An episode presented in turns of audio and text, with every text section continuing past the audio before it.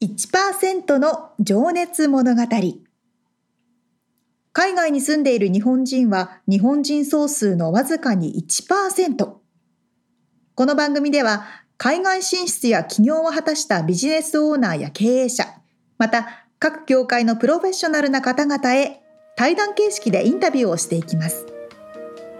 日本の未来を背負うグローバルなプロフェッショナルたちの仕事哲学とそこに燃える情熱に迫ります。You ready?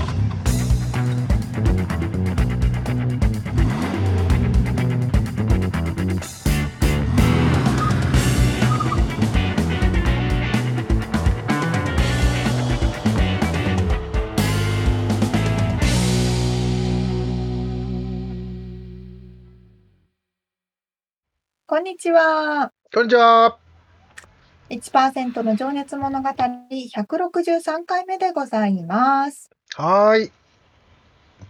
あの、前に、ローラースケートブームがやってきたっていう話をしてて、私も欲しい欲しいと欲しい欲しい欲しいと言ってまして、おついに手に入れました。イエーイ。そういえば今その話してたの思い出したけど、あれだな、光源氏が復活するんじゃねえかみたいな話してたけど。それ、みつさんだけの願望ね。うん、まだかな。まだかな。一体は、その光源氏が復活したら俺も買うってそう。まだしてないかな。まだだ、まだ買えないね。まだもうちょっと買えない。に。ローラースケート買ったの？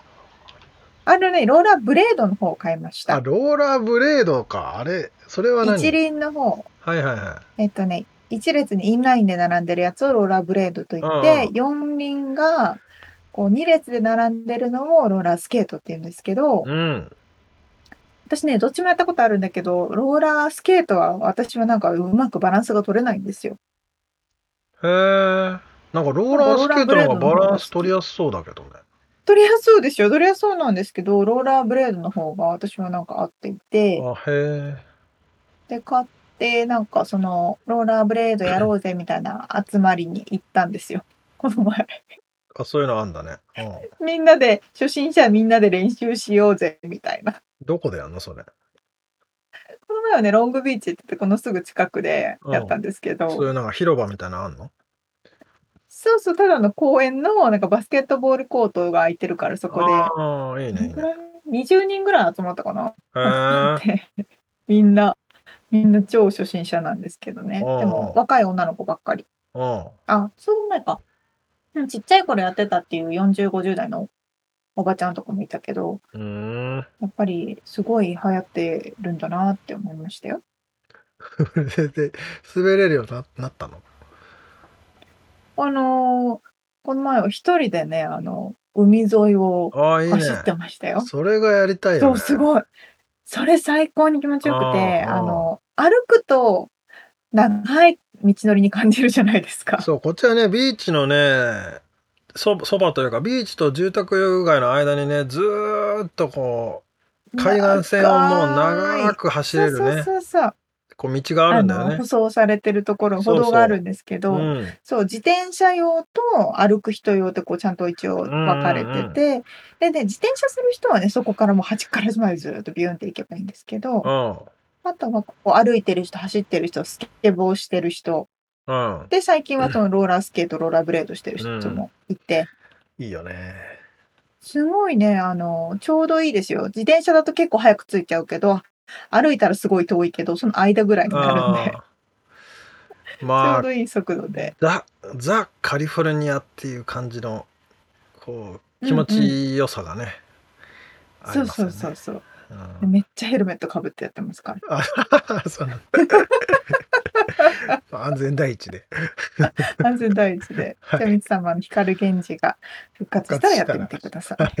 はい、さて、本編に入っていきたいと思います。はい。毎回一人の方のインタビューを4回に分けてお届けしているこの1%の情熱物語ですが、今回は南米コロンビア首都のボゴタにお住まいでいらっしゃるビジネスと人権の専門家、鈴木真代さんのお話の第3回目です。はい、えー、前回までがね、生い立ちとか学んで、今の仕事に就いたとかね、えー伺ってたんですけど、今回は、まあ、その仕事の掘り下げということで、えーまあ、仕事哲学って何ですかとかね、例によって聞いてたり、モチベーションの話とか、うん、えーあと、まあ、その、マヨさんが、こう、こう積極的になんか活動をしてらっしゃるコミュニティのね、お話とか、その辺を伺っております。では、聞いていただきましょう。はい。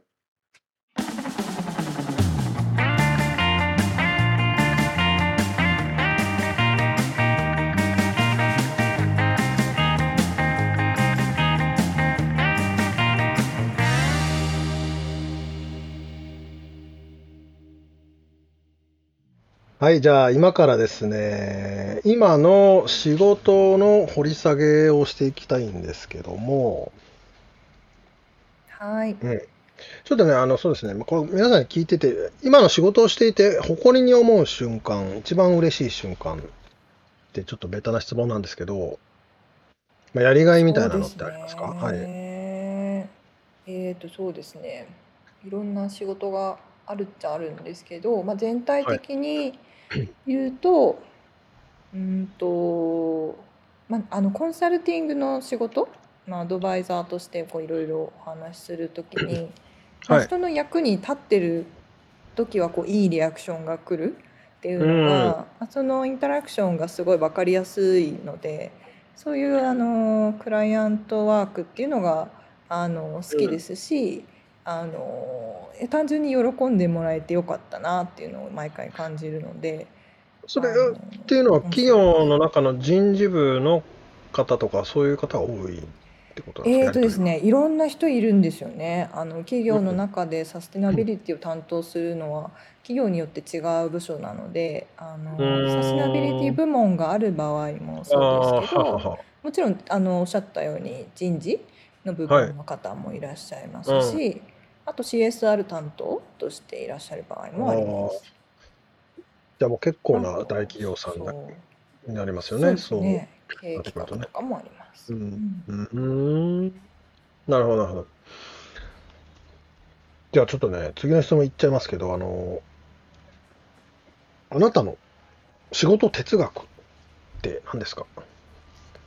仕事哲学何ですかね？好きなことをやるっていうのは、あのまあ興味の問題がすごくある分野なので特にそう思うんですけどやっぱ好きじゃないとこれできないよなって思いますね。うんあのしかもすごく政治的な話題なので、うん、あのそれは特にフリーランスとかあの大企業を離れてから思うんですけど、はい、あのまあ、自分が本当にやりたいことってなんだろうって考えた時にあすごい人権の問題ってあやりたいし興味があるなっていうのを気づいてなのでうん、まあ、ここ突き詰めたいなと自分の人生もそうですけど時間があればずっとやりたいなとは思います。なるね。その、なんつうんだろうな、本質じゃないですけど、その中にあるのは、こうなんだ、弱い立場の人を救いたいとか、そういう気持ちなんですか？うんと、そうですね。あの、特にコロンビアに来てより思うんですけど、あの、まあ、大学院でも学びもそうなんですけど、結局なんか人間がしでかしてるところなんですよね。あのいくら企業って言っても企業の経営をしてるのは人間であり経営者であり一市民でありっていうところがあるので、まあ、その人が考えることによって全てが変わっていく。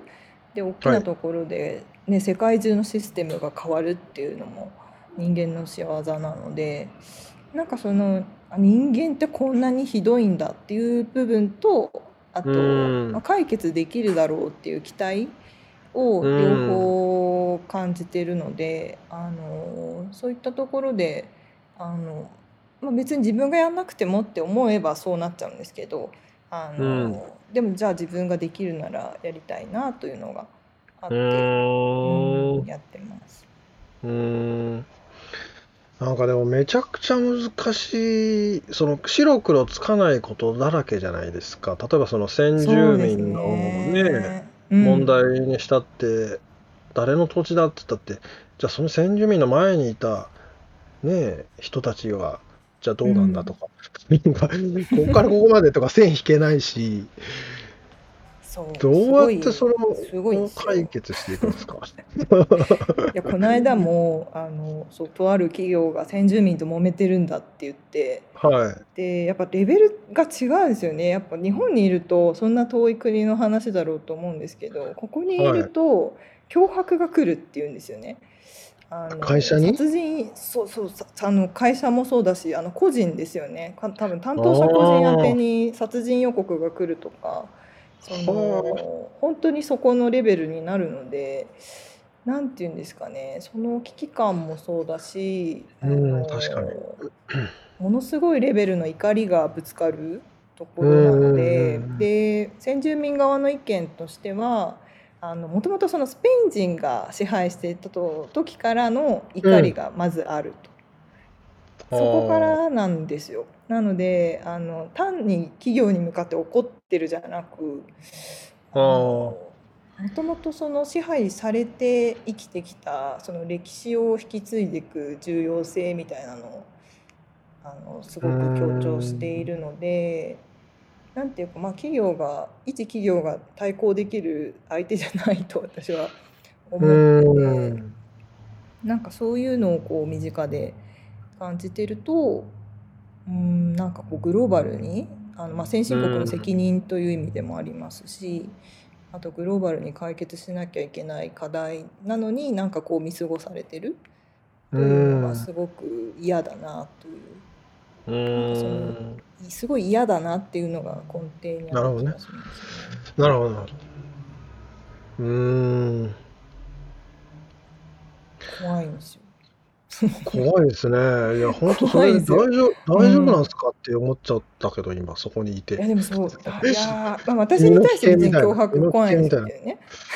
まあ、まあでも、そのね、何かしらのそのなんだ、あの、うん。気がついたとして、まあどまあ中立なのか、それはあくまで。えー、企業から依頼されたら企業側の味方に、弁護士みたいに企業側の味方になるっていう立ち位置になるわけですよね。そうです。あの訴訟になるとそうなるので、みんな弁護士になりたくないっていう国ですね。ああ。だから増えないんですよ、弁護士が。全然。まあ、そうすると余計問題も解決もスピードもそうそうなんですよね。ねうん、はい。そっか、でも本当にだからまあ、それはもう、まゆさんの中では、もう日本人だから関係ないとかそういう話じゃないくて、もう人類の話になってるんですよね。特にその授業の中で言われるのが、もうこれは先進国のせいだよねっていうのを常にクラスメイトも言うんですよね。あの俺たちのせいでこうなってんじゃないというのを常にあの、まあ、私も開発、ね、そうなんですよね。あの開発のその国際協力とかやってた時は、うん、あのいいことしかしないので基本的にいいことしか言われないんですよね途上国の政府からも。でもやっぱりあのこうしてもっと深刻な国に来てその若者と話してるとすごい怒りと憎しみがこもってるなと思って。一番影響を受けてるのも彼らだったりするので。うん。全然人事もうね人事になんないですね。もうコロンビア人の気持ちになってきちゃって。なんていうか日本日本もひどいなって思ったりもしますし。うん。いやちょうど今朝僕もなんかねなんかあの見てたそのやつが日本は難民を全然受け入れないって、まあ、それ昔からなんですよね。あの、入管法の話題ですね。うん。すすごい、だから日本でもやっぱそういう まあ、デデモというかね、抗議というか。そうですね。増えましたね、だいぶ。うん。いや、僕もだからそういうこと全然知らなかったんですけど、ん。まあ、アメリカに来て、アメ外国人だから、あ、ビザが必要なんだとかね、まあ、その移民に対しての、こなんか差別差別じゃないけどこう、まあ、違うんだなっていうのに気づいて、まあ、それがねなんか日本に住んでた頃は全く気づかなかったし今そういうことが。普通に起こってますよねっていうのが まあそのだからな、うん、そうですね。なんかそう難民の話もそう、私もうんずっと興味があって、あのーそうなんですよ。日本にいる時は難民の難日本に来る難民を支援する団体でボランティアしてたんですけど、やっぱりそえのー。課題知らないんですよね。課題を知らないっていいうから問題を解決してました。前に知らなすぎて、うん。こうどそううなんですよね。日本の中にいると多分あの、まあ、身近にいないと多分気づかない問題はすごくいっぱいあって、あのまあ、SDGs とかのそのコンサルやってた時もそうなんですけどままず SDGs で掲げられてる問題を理解できないからあーまあ取り組幅め広い。ですしね。ピそうですンとこないねやつもあるんでしょうね。うん。そこのやっぱ課題認識ってとこがすごいまあ、それを分からせるのが多分コンサルの役目ではあるんですけど、うん。ちょっとでも人権問題ってやっぱ自分ごとにしないと理解できないので、うん。その辺が日本日本にいるとなかなか難しかったなとはうん。思いますね。いやすごく大きな仕事をしてらっしゃいますね。なんか。あでも全然やったそうですね。やってることは全然ちっちゃいあのええ。ここまごま意識が意識がそれはねだって一人の人間ができるのは多分そう変わらないからそうそう限られ意識がね意識の大きさが多分違う。れてます。うん。じゃあちょっと質問を次に行きますね。あの今のはい、あなたを作ったルーツは何だと思いますか？ルーツですね。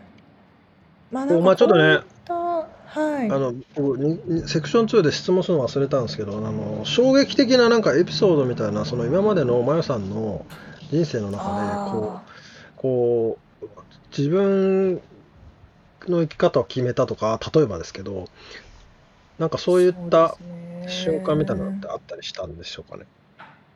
まあでも、まあ、震災はすごい大きかったですねやっぱり。あの、まあ、会社が好きだったのであの、うん。まあ、好きなあ会社を好きになること自体も多分貴重な経験だったと思うんですけど、うん東京電力さんの話ですね。うん。はい、好きな会社を辞めなきゃいけないっていう、そういう、まあ、自分の進路を考えてした決断もそうですし、まあ、それが考えるきっかけになったのも震災なのではははそれがすごく大きかったなと思います。ただでもコロンビアに来たのはすごく自分の人生で大きくて、それはもううん夫に感謝感謝なんですけど、うん。あのコロンビアに来ないとこんなに多分社会課題を考えてないなっていうのもあるしまあ、人権の仕事にあのたどり着けるとも思ってなかったのでそれはすごく縁がある国かもなっていうのは感うじてますね。そっかじゃあそのもともとやりたいなと思ってた仕事に近づけた。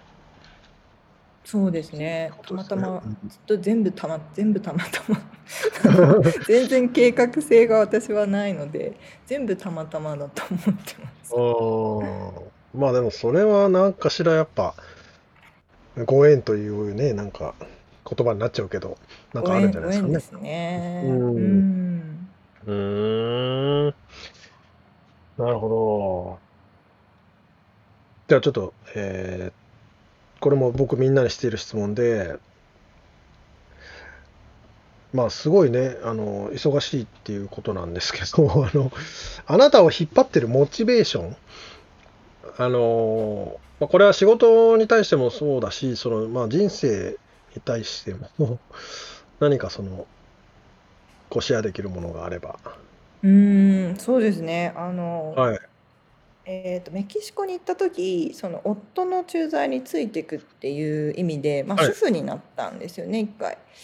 でああそうか。あの日本からの仕事があれば受けますという形でフリーランスで受けてますけどあのすごくそこでこうアイデンティティが崩壊して、あのほまあ、大企業に所属してた自分っていうのもあったしそれによって作られてた友人関係もあったし、まあ、東京にいたからできたそのいろんなこと、まあ、趣味もそうですけどそれもなんか全部なくなってで知らないメキシコシティに行って、はい、で1か月ぐらいで強盗にあったんですよね。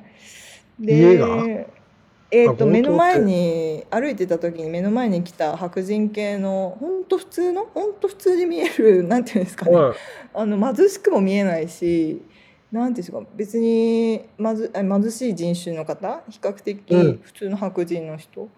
に、うん、あの銃を見せられて、うん、あの強盗さあの夫が時計を取られたんですけどあのなんて言うんだろうな、それそういう怖い経験をしたけどなんかでもそれでもアイデンティティも失ってたけど でも、なんかメキシコにいたいなって思ったんですよね。んなんかすごい多分日本が嫌嫌だったのかな？なななんなんかよくわかんないですけなんか楽だ楽になれちゃったのかな？楽にはなってたと思います。でそっからすごい自分のやりたいことが見えてきてあやっぱ仕事したいっていうのもあるしなんかキャリアを海外で積みたいっていうのも、まあ、多分昔は思ってたんですけど、うん、なんか封印してた気持ちが出てきて、うん、海外で働かないと日本帰る帰らないみたいななんかそういうマインドになってきちゃいました。主婦だったけど、はい、また働きたいっていう気持ちも強くなってきてそうですね。で、その時は多分自分の中で主婦に対する差別意識もすごいあって、お金稼いでないっていうコンプレックスもあるし。まあ、その罪悪感みたいなものもあったのかな、そうですね。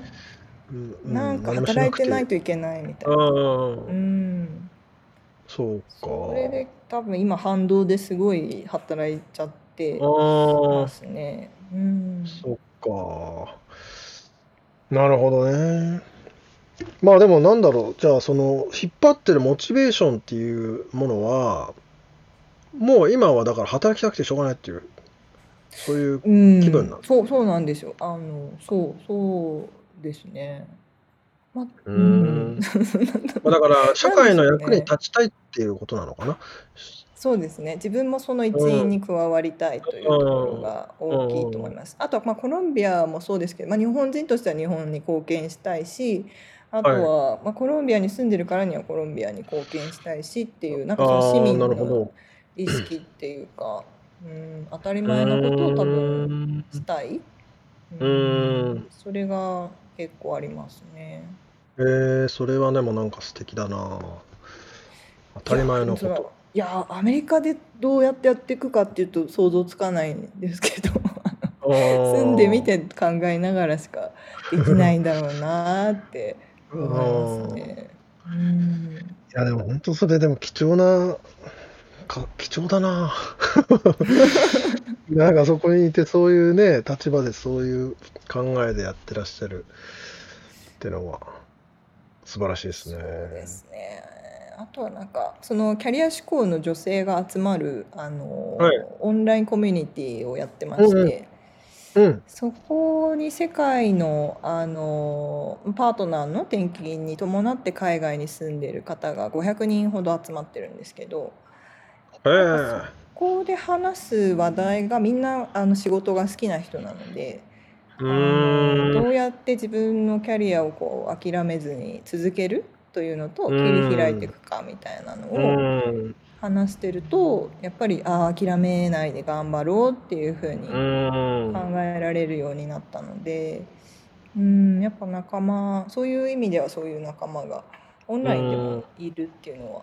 うん。これでもやっぱりなんかあの海外にねよくまあ、あの皆さんおっしゃる話でもあるんですけどやっぱりそのアイデンティティの崩壊ってねマヤさんおっしゃってたように海外に出てみてあれ自分って何なんだって 改めてこう考えてみますよね。そういやそうなんですよでやっぱ日本人だからできないだろうなって結構思ってた部分あるんですけど、うんうんうん、意外とオファーされるとなんか気づいたんですよね。はい、あそう思ってちゃいけないなというのを。あニーズあるんだから自分で積極的に行かないといけなかったのかなとか。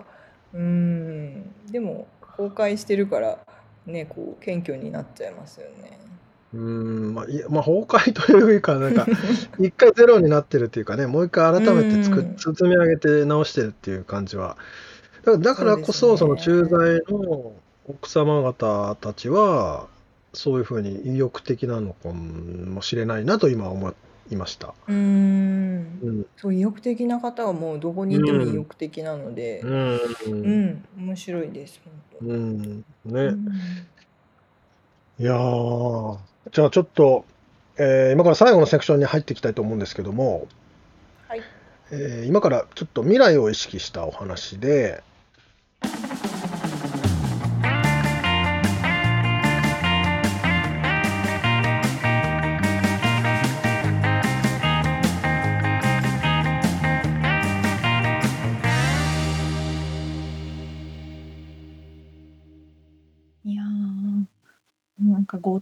ったりとか してでもなんかそれでやだもう帰るとかならないのがねなんかそこでひ逆に自分のやりたいことにうん、さらに火がついたわかんないけど。うん、うん。まあなんか、メキシコにいたいとなぜか思ったって言ってたけどね。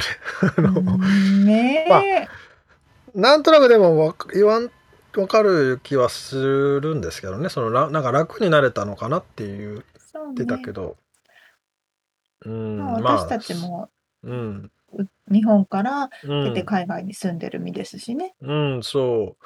まあでもその前もね、だからその震災の出来事もあったりとか、いろいろ多分もう、うん本当ね。いろんなこともあったと思うんですけどね。うんうんうんううん。んまあでもその主婦になった時の何？この罪悪感じゃないけどこう貢献できてない自分が嫌だみたいなことをおっしゃっててそれはそれでなかなか難しいなぁと。ま あその旦那さん的にはさそうん。の駐在でさ外外国に奥さんを連れて行ってさ確かにね。まあ主婦で行ってほしいんだろうなとかはねなんかいろんなまあでも働いた方が本人的にはとかねまあいろいろあるんだろうけど。んうん本当そうですね。うん。うん、まあ日本の男性はというか日本のコミュニティは結構こう、まあ、女性が働くことに対して寛容な人が多いなっていうふうに私は感じてるんですけどはあはなんかやっぱり特に南米とかの国だとそうじゃない人。あうん。分そうじゃない思考とかも多いから、まあね。に働きたいと思って働自由に働けるっていう環境もうん。すごく旦那さんのサポートもあねそうなんですよね。うん。あって大事だしあっていいし、まあ、それが普通であるべきなんだと思うんですけどうね。ん。うん。ねえしかしあのーコロンビアにこ貢献したいっていうようなことをおっしゃっていてそのうん住んでいる場所に貢献したいっていうそういうことって俺考えてるかなとかちょっとすごい あの考えさせられました、いろいろ。確かに。本当ですね。うんまあでもさアメリカもそうだだと思うんだけどそのそコミュニティってすごいいろいろあるじゃない？その僕も今これうんうん住んでる町でさ、まあ、コロナになってから、そのみんなで Zoom で近所の人同士でお話ししましょうとか、まあ、あとその neigh borhood のなんかその、えー口コミ情報掲示板みたいなのがあったりとか、えー、そうなんだ。まあ、あとその前話したかもしれないけど Facebook とかでも Buy Nothing っていうコミュニティがあって、うん。そのうんいらなくなったものをうん。シェア、シェアっていうかまああげるから取り来てとかそれをその地域の人の中でできたりとか、すごい。うんだからそういうなんかコミュニティの助け合いみたいなのはもうすごい当たり前にというか行われていてなんかそれすげえなとは思うよね。あの日本でえー、そんなのあるんだ。そういうのがあったのか知らないんだけどなんか、あんまり近所の人にさこう助けてとか言いにくい感じの印印象なのよね。うん確かに確かに。か迷惑かけちゃいけないみたいな昔はよりあったでしょうけど。あそうそう昔はね長屋とかではあったんだろうけど、うんもうとにかくもうき周りの人にの迷惑にならないようにとかうん。なんか浮かないようにみたいなさそういうあ、そうそうそうそう、それはね。のあったけどねなんかう。うんんだからそうそういうのがますね。うんコミュニティに対しての貢献っていうのをなんか自然にしてらっしゃるというか、うん。すげえなと、ねうん 思うよね。確かに確かに。南米はよりコミュニティが近いですしね。うん。まあ貧富の差もあるだろうし、まあもうとにかくうん、そうね。問題って言われると問題って言っちゃうとあれだけど、まあ、まあでもこっちもあるかホームレスが多いとかね問題は。あ、まあ、そうね。大変なことになってますからね。ねえでもそれを一個一個さこう意識してるかしてないかでやっぱ違ってくるんだろうなと。確かに。ああ、でもそうか。よりそこの場で育った人にはそれが普通に見えてるから、マヨさんみたいに他のところから来た人の目線で見るっていうのはうんうんうん大事ですよね。そうそういうのもあるかもしれないしその確かに。解決できるっていうふうに思える思えないっていうのもね多分もう逆にそこに長くいすぎるともうあき諦めちゃうっていうかうん。なんかねのかもしれないしちょっとそのね。ここに住んでないからわそうなんかんないけどなんかアメリカの今ホームレスの話出ましたけど私が最初にアメリカに来た時は、こんなにホームレスの人たちがいてかわいそうっていう気持ちが一番最初だったんですよね。うんうん多分そういうふうに日本から来た人は驚くし、うん。思う人が多いと思うんだけどそれからいろんなドキュメンタリーとか見ていろんな勉強をしてうん。やっぱ気づいたのはホームレスの人たちの、まあ、全員とは言わないけれどもすごく大半の人たちっていうのはあの、薬物中毒の方だからうん。薬物が手に入る路上にあえて戻ってくる。うんだから例えばシェルターを提供してあげてもそこに行ったとし行きたくないとかやっぱり行ったとしても路上に戻ってくる。だから根本的な解決としてはそのドラあの薬物中毒を解決しないとどうにもならないし、うそのん薬物中毒っていうのはその薬物を売るドラッグディーラーの人たちがいることで成り立ってるとかいろんな背景がどんどんどんどそうだよね。ん広がってってね。まあそもそもそれもねオピオイド問題って多分昔リアルアメリカで話したけどねそれがうんうん、根本にあるだろうしまあまあ社会問題なんだよね。アメリカの製薬会社が正式にお医者さんの許可を得て渡している処方箋の薬から始まったりとかね、うんありますもんね。まあでもそれをこう解決しようと思うともう途方もない努力がうん 必要なんだろうなと思うよね。本当本当。あとこのい意志いや、このそのな気持ち？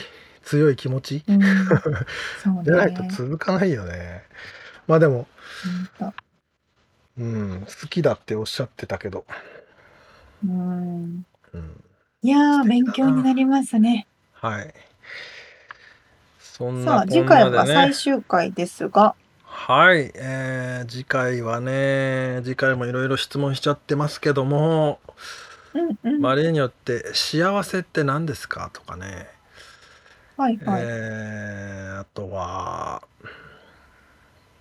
あとね、まあ、個人的な、あのー 興味もあって日本の好きなバンドとか、うん。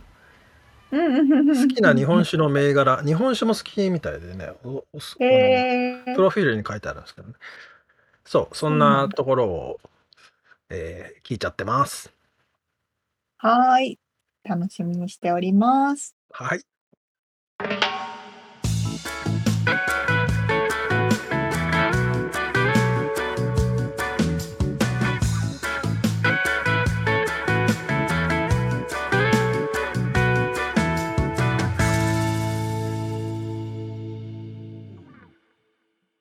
リアルアメリカ情報よっこのコーナーでは最新のビジネス生活情報をロサンゼルスからお伝えしてまいります。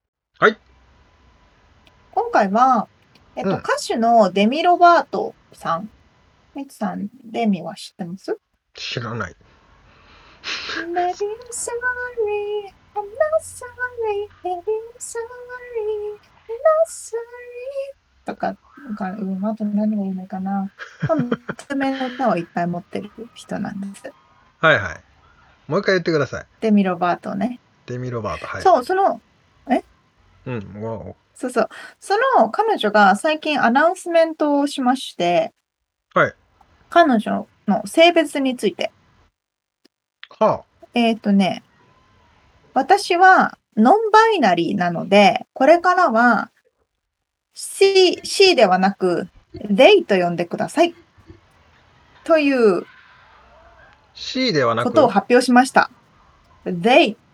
they。彼女ではなく彼らと呼んでくださいという発表しました。THEY ですね。はい、その通りです。すごい、この題名を見ただけでいろんななんか難しい言葉が出てきて、はてなはてなはてななんですけど。はい、はてなはてなはてなですね。はてなはてなはてな。まあ、なんとなくはわかりますが、ノンバイナリー、はい、うん。ノンバイナリーというのはですね、自分を男性と女性のどちらとも考えないこと。はいはいはい。なので私は男性でも女性でもありません。まあ、バイナリーっていうのはね、01ってことだもんね。あの、うんうん、そうパソコンの中でも出てきますけど。バイナリー。じゃあ、その、だから白か黒かじゃないぞってことですね。そうそうそう。でも最近すっごい多いですよね。うん。うん、そうそう、まあどっちでもなんかアメリカのこう、特に行政系のもので、うん、まあアンケートとか、はいはい。なんか書類とかに答えるときに性別、男性、女性、どちらでもないというか、答えたくないみたいな選択肢って必ずありますよね。あるあるある。そうそうそうそう。なので彼女はそのどちらでもない。あ、彼女じゃない。彼らはどちらでもない。ノンバイナリーであるということを。なるほどね。デミは言ってるんですよ。で、ノンバイナリーなので、彼女でもないし、彼でもなくて、they、彼らって呼んでください。と言っていたので、そのニュースの題名が、えっ、ー、と、デミ・ロバートがノンバイナリーだと発表。彼らとよ、な、違うな。デビ・ロバートが声明を発表。彼らはノンバイナリーであると、えー、主張みたいな。待って、ちょっと待って、彼らだから、え、なんかあったの？だ誰か他の人が介入したの？とか、ちょっともう全然わかんなかったんですけど、ね、こういうことなのね、と。なんか新しいの作ればいいのに。彼らって言うとちょっとややこしいよね。そう。ほんとそうなんですよ。で、やっぱりオンラインのコメントを見てたんですけど、もうみんな混乱してんの。あ、もうってどういうことやと彼でもなくて彼でも、でもで、で、え、どういうことみたいな、もうなんかもうついていけない、もう本当わかんないっていう人が正直多い。ああ、いや、その C と He, he の間のなんか作ればいいのにね。なんだっけ、なんかヨーロッパがあるんですよね、呼び方。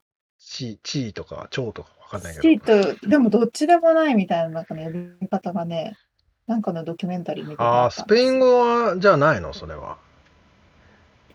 あれはどの国マヨさんのインタビューで、あの、スペイン語はボキャブラリーが多いって出て言ってたけど、もしかしたらあるかもしれない。あれでも日本、日本はないか。進んでるから。じゃあ、でも日本はさ、いっぱいあるんだよね。私とか、俺とか僕とかさ愛でもさ、うんうん、愛一つとっても、うん、あの私おいらとか貴様とか。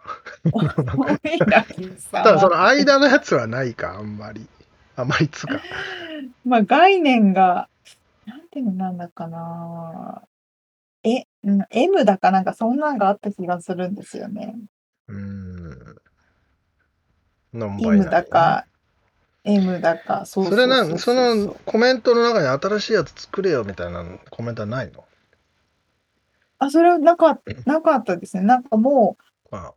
もうちょっと、なんか、すごくあまりにも複雑になりすぎているから、もう発表せずに自分の中で自分を追求するのはしたらいいんじゃないかみたいな結構意見が多かった。自由にやってくれみたいな。そうそうそうそう。反対はしないけど、そこも発表する必要はないんじゃないかみたいな。あった方が便利っちゃ便利だよね。あの、お手洗いとか行ってもさ。わかる。これ入っていいんだよなって最近ちょっともう一瞬止まるもんね。うん、そうね、そうね。まあユニセックスって分かりやすいのは分かりやすいのはあるけどさ。あ、確かにでもそれありますよね。なんかメールとかでも、なんか C なのか H なのか分かんない時ってどっち使えばいいんだろうってなるからそれはもう C スラッシュ全員これを使えば、ああ、まあまあね、うんまあね。だからそれ新しいの作ってくればもう全員それで OK で1しょ。個でいけるからね。便利。それじゃあ提唱ししようか。なんか何がいいです？誰に提唱すればいいん ?C だこれ。と H だから。シム。あ、いいんじゃない？まあわかんない。C なんでもいいけど。ですで、だからまあ LGBTQ プラスのプラスかな ?Q かな？プラスかな？わかんないけど、に一応属されるんじゃないですかね。でもさ、まあ難しいよね。それもやっぱりなんかオリンピックでさ、性転換した人が、何？オリンピックじゃなくても、うんあのね、こう、認められるのか、認められないのかみたいな。かな明らかに筋肉もりもりのねえ、これちょっと違うでしょみたいな、ねあるよね。だって科学的にはやっぱり生まれたものっていうのは事実としてあるわけですかそうら。そう。まあ、気持ちがどどっちであれね。なそうかなかそう。うん。まあ、ただこれはだからずまた絶対白黒に戻るってことはないと思うからうんうんうん。増える一方だよね。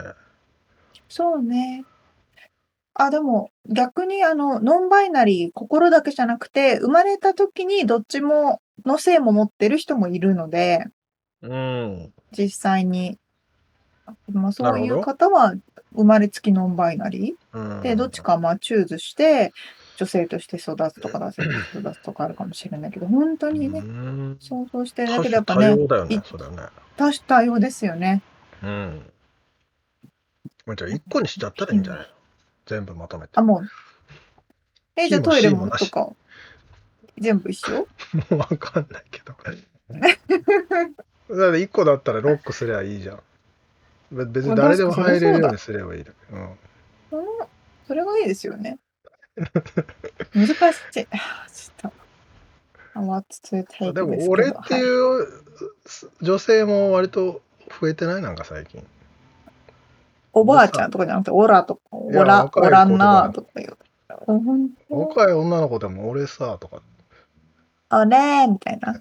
ええ いやなんか可愛らしいけどそうなんだうん。まあ。まあ、いろいろある。と時いうことで、えっ、と、そんな、そんな、そんな時代の最先端を行く出来事もありましたということをお伝えしました。はい。これなんだっけ？リアルアメリカだっけ？あそうそう、以上、リアルアメリカ情報でした。はい。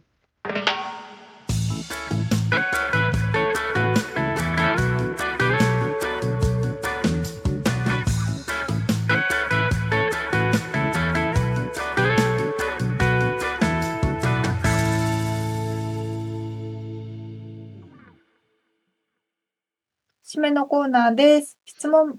はい、質問。えー、沙織ちゃんはですね、国語算数理科社会、どれが得意でしたか？そして今、何を学びたいですか？どれを？